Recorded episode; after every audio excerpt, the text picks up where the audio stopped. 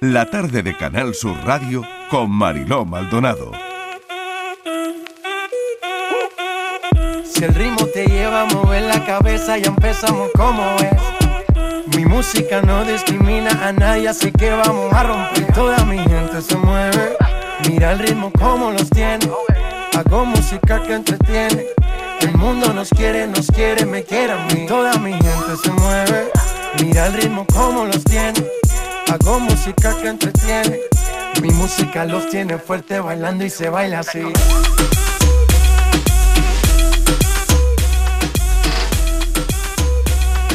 La gente más joven llega a esta hora a la tarde, son las cinco y media y Pilo Martín ya está en nuestros estudios de Sevilla. Pilo, ¿qué tal? Bienvenido. Hola, hola, ¿qué tal? Aurora Macías también. Hola, Aurora. Muy buenas, Mariló. Bienvenida. Y Naura, eh, Nuria Fábregas también, Nuria, que lo diré bien, Nuria Fábregas. ¿Qué tal, Nuria? Hola, buenas tardes, muy bien. Bienvenidos a los tres, nuestros millennials. Y, oye, vamos a empezar. Queríais hablar de María Pombo, por lo que veo. Lo que pasa es que tenemos que empezar a preguntarle eh, a la gente, o sea, explicarle a la gente quién, ¿Quién es María Pombo? ¿Vale?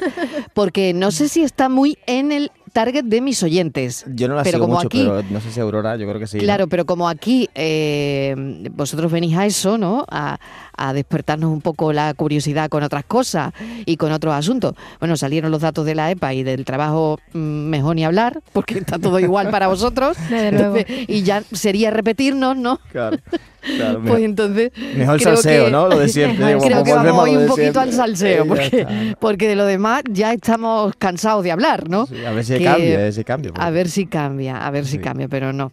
Veo que no. Bueno, eh, ¿quién es María Pombo? Explicarnos un poco. A ver, Aurora. Pues María Pombo es un, te, te diría que la mayor influencer de, de la, de la generación a la que representamos aquí en esta mesa, ¿no? Aquí empezamos mal, porque hay gente que dice, influencer no se puede ser, ¿no? O sea, ¿de, de qué vive? Vale, si no hace nada, ¿no? Claro. Pues sí que hace, hombre. ¿no? Vale. Claro. Influencer. Sí, de hecho, mira, eh, si a alguien le termina interesando el Pero, tema... pero ¿qué hace? Pilo, perdona, yo te voy a hacer la, la pregunta, La pregunta boomer. trampa, ¿no? La pregunta boomer, ¿no? Claro. ¿Qué hace? Bueno, pues ¿Qué hace un influencer? ¿O Mi- qué hace María Pombo? Mira, hoy ha salido una declaración del Condelequio hablando de Mar Flores, porque Sí. se cumple, bueno, porque ha muerto el empresario Fernández Tapia. Pues es un Condelequio, pero de ahora. O sea, no. Ah. Ahora me mandan a mí mis amigos de Cachondeo, se han suscrito a Lola y se están mandando Sí. de Lola cada lunes, creo que los Ah, tenemos mira. o algo así, ¿no? Y no lo vemos como algo como muy raro, porque es como, o sea, no sé, que alguien te lleve y te enseñe su... eh, pero es lo mismo, porque en realidad, o sea, cuando O Ibai... sea, tú cuando- el Lola, el Lola lo ves raro. No, pero mira, por No. ejemplo, Ibai o María Pombo te hacen un home tour y es lo mismo que las primeras páginas de Lola donde te cuentan pues su palacio. Lo que pasa es que los home tours Vale, ahora o son sea más modestos. es exactamente lo mismo, pero lo otro En es redes. en redes Ya está, en eh, y el Hola es en Gratis. papel cuché, Sí. Como dicen, por, exclusivas, por ¿no? ser, claro. Aunque bueno, Eh, hablando, hablando de claro. Ola, María Pombo de hecho vendió la exclusiva de su boda y ¿Ah, se sí? casó en directo retransmitido por el YouTube de Ola. O sea que... Ah, mira, Claro, pues a ver, sabía. ahí hay dinerito entonces, ¿no? Sí, Se sí. monetiza no solo en las redes, sino también en las cabeceras de revistas de sociedad de toda la vida, ¿no? Y la Sí. ocurrencia que ha tenido es que se ha cortado Anda, la mira. falda, ¿no? Se ha hecho un vestido que se cortaba, ¿no? Y entonces ha sido como... uh, Bueno, esa ha sido la boda de su hermana, que ha sido este fin de semana, pero la suya Sí. hace unos cuatro años aproximadamente se retransmitió a través de YouTube por, pues ya te digo, el canal de Hola. Y luego Vale. eh, es interesante porque ella evidentemente es, es conocida o reconocida por, por la- el alcance que tiene en redes sociales, pero después eh, económicamente se sustenta también a, a partir de haber emprendido. Tiene dos marcas de ropa. eh, O sea, tú- si tú sigues a María Pombo es para ver cómo se viste alguien, ¿no? O sea, para entender cómo son las tendencias Bien, de moda, o sea, ¿no? eh, moda, ¿No- moda. ¿No, solo por qué? No, no, de hecho e- ella intenta no, no monopolizar, digamos, el- la imagen de sus marcas de ropa, de hecho una tiene mucha ropa para niños, ¿no? Que ella también es madre, ya tiene dos bebés, pero mm, eh, ella comparte su vida personal y su vida privada y te habla de sus hijos y te enseña a sus hijos y te habla de su marido y te enseña a su marido y, y- y ahora lo que le ocurre, que es una transición muy chula, ¿no? Porque ya al final los millennials empezamos a tener una edad, es que... eh, De edad de tener hijos. Claro, claro. Bueno, Que no sé si para eso hay una edad. Ah, hable de ese tema todavía. Todavía no, mejor. por ahora mejor vamos a no, tocar madera, pero- Mejor no hablar, no Cuando hablar de cambie ese la tema EPA, cua- todavía. claro, cuando cambie la EPA, entonces, bebés. Eso es, eso es, cuando cambie la EPA. Sí, pero claro, ella es gracioso porque, claro, ella ahora cuenta en las entrevistas que le hacen que evidentemente la cantidad de contenido que sube es bastante inferior o, lo que cuenta es menos interesante porque es madre y, eso en sí es un trabajo y claro, y tiene cosas que hacer y si su hijo está enfermo, evidentemente no coge el móvil, ¿no? O sea, que, que, que hay como un tránsito chulo que vamos a empezar a vivir ahora la gente de nuestra edad en la que nuestros ídolos, ¿no? En lo que nuestros referentes empiezan a tener otro modelo de vida que no están acostumbrados a enseñar. Y que de hecho la polémica viene por su hijo, porque ella hace ah, unas declaraciones de su hijo. Exactamente. ¿Por qué se ha liado la mundial entonces con María Pombo? Contarnos un poquito qué ha pasado exactamente para que, bueno, eh, haya pasado de las redes sociales a, a la prensa vamos, a, todas las cabeceras de, periódicos que hablan de esa polémica, ¿no? Yo creo que viene porque, y después vamos a hablar también de otro tema quizás, ¿no? Pero viene porque cancelamos muy rápido. O sea, eh, cancelar significa en nuestro argot el, criticar demasiado, ¿no? Criticar muy fuerte. Ya, claro, ya no vale la crítica, ya vale el rechazo absoluto, ¿no? Y el intentar eliminar a una persona de, de, no sé, pues de tus redes, de, tu, de todo el entorno en el que se mueve, ¿no?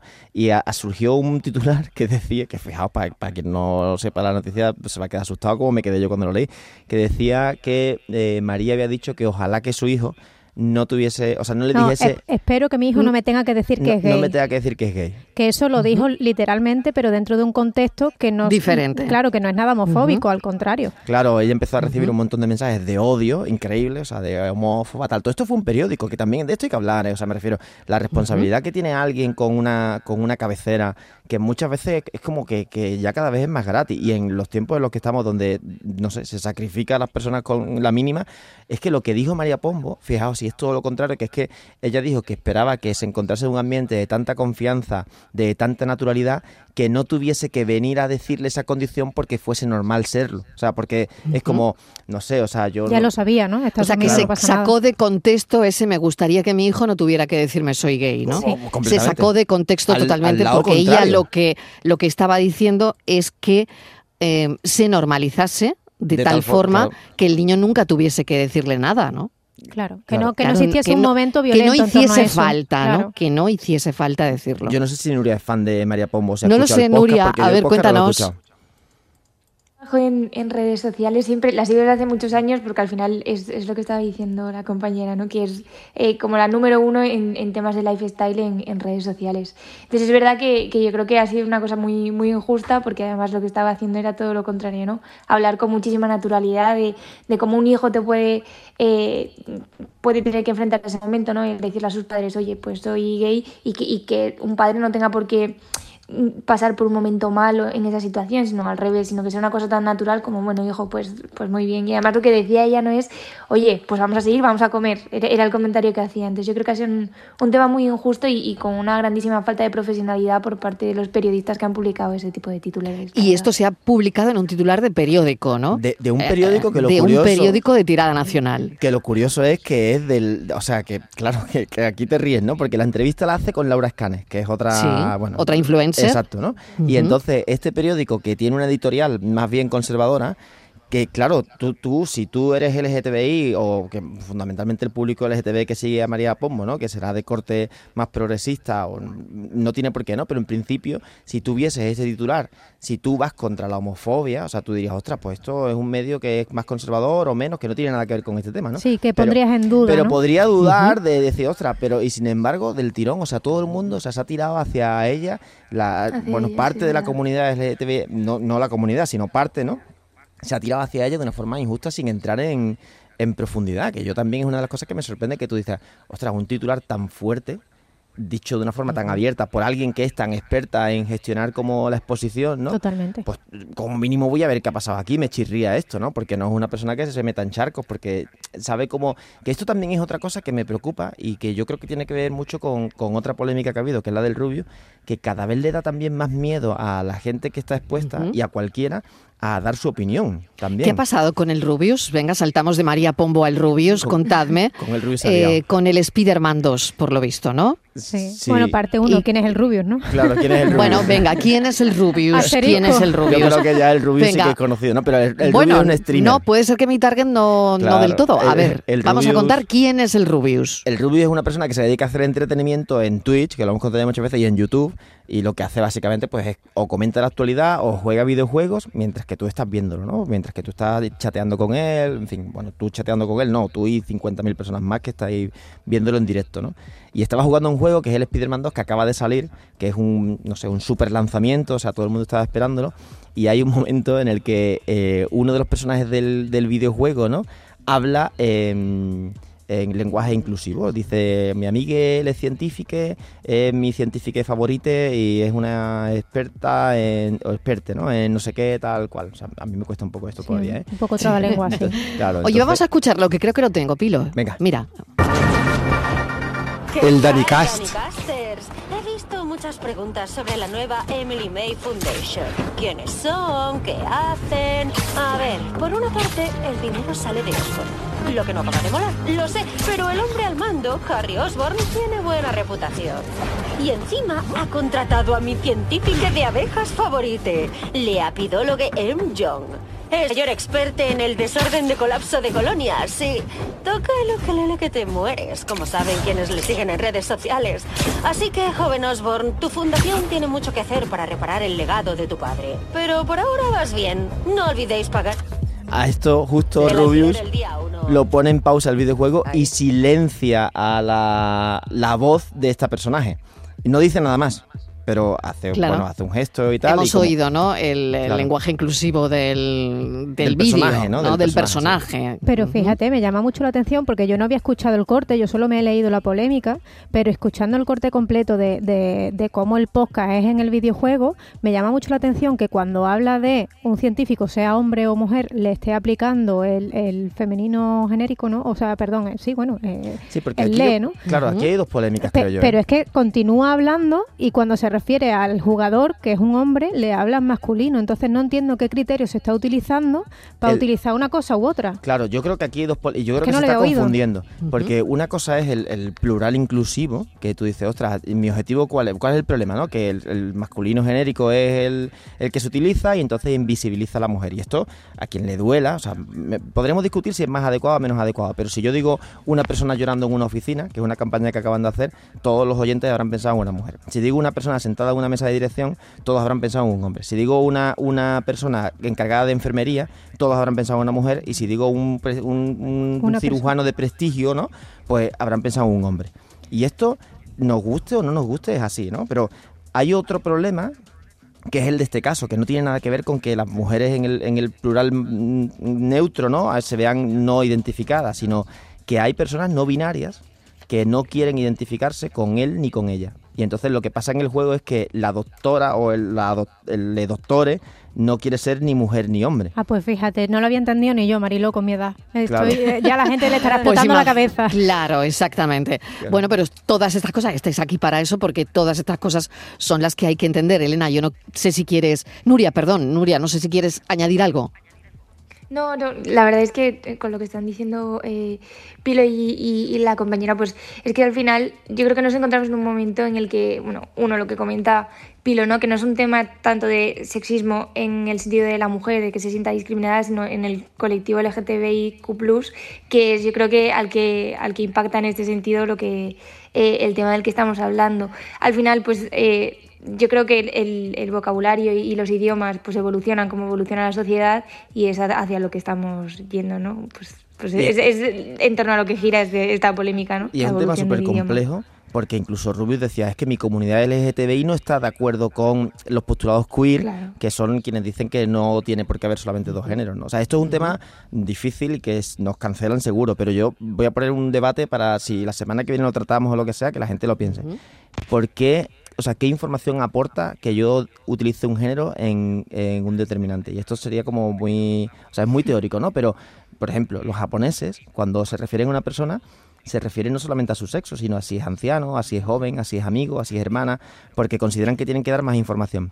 podríamos vivir sin... O sea, lo que yo me preguntaba cuando saltó toda esta polémica es por qué es importante que yo sepa si es mujer o hombre cuando hablo de, de alguien, ¿no? O sea, ya no digo de hablar de, de que haya un tercer, o sea, bueno, que no sea binario, ¿no? Eso es un debate aparte, sino simplemente por qué en el lenguaje se da tanta importancia a esa información, que es una cosa que, que en muchas otras lenguas no existe, ¿no? Y en inglés, por ejemplo, los objetos no tienen sexo y aquí es la mar o el mar. O sea, es como, ostras, que para aprender un idioma también nos lía mucho esto. Justo eso, yo había, antes de venir había buscado eh, los pronombres en un montón de idiomas porque digo, quizá es algo en, lo que nosotros... Buen ejercicio, Aurora, buen ejercicio. Sí, porque digo, igual, e igual es algo que por evolución de nuestro lenguaje se ha quedado en que, en que los dos géneros estén establecidos, ¿no? Pero hay otros muchos en los que puede que el género no se trate de esta forma, ¿no? El it es el que todos no sabemos, ¿no? Del inglés, que es el que decía, el que decía Pilo, pero luego hay otros. Y es verdad que está menos generalizado de lo que yo estaba prejuzgando, ¿no? O sea, yo lo, lo buscaba con, con el objetivo de encontrar ese género neutro en todos los idiomas, pero verdaderamente es que no existe, o sea, que no es algo, o sea, no existe tan numerosamente como yo tenía en mi mente, ¿no? Y ojo que es una cosa que tiene consecuencias importantes porque, el, bueno, la compañera Patricia, ¿no? De, de Mama Cruz, ¿no? Que decía, ¿cómo, que, ¿cómo ser mujer, ¿no? Era la pregunta que ella se hacía justo en la, en la entrevista anterior. Esto al final, cuando tú dices, oye, si yo no quiero sentirme mujer ni quiero sentirme hombre, es porque ser mujer es una cosa y ser hombre es otra cosa.